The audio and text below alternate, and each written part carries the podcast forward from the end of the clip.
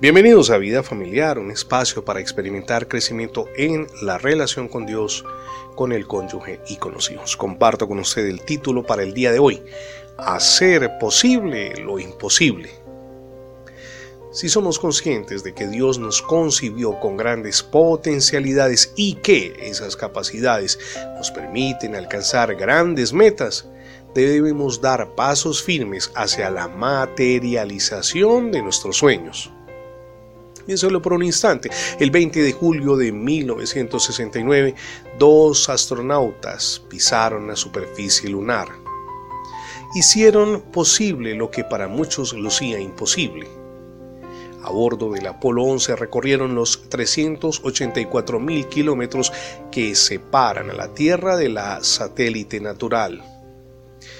Esos pocos pasos materializaron lo que el escritor Julio Verne, entre su vida transcurrió entre 1828 y 1905, escribió en la novela De la Tierra a la Luna, que fue publicada en 1865.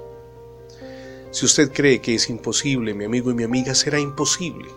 Si tiene fe en Dios, no habrá obstáculo que le permita llegar a nuevas alturas. Esas realizaciones deben comenzar, por supuesto, con la edificación de una familia sólida y en adelante la construcción de metas que le permitan alcanzar la realización plena. Comience hoy. Esta es la oportunidad. Haga realidad sus sueños. Sométalos en manos del Señor. Y permítame recordarle algo que está en el Salmo 37.5. Encomienda tu camino al Señor confía en Él y Él hará. Una promesa que debemos atesorar en el corazón. Mi amigo y mi amiga, acójase a la gracia de Dios, es la que nos permite tener perdón de pecados por su infinita gracia, pero también comenzar una nueva vida. Reciba hoy a Cristo en su corazón.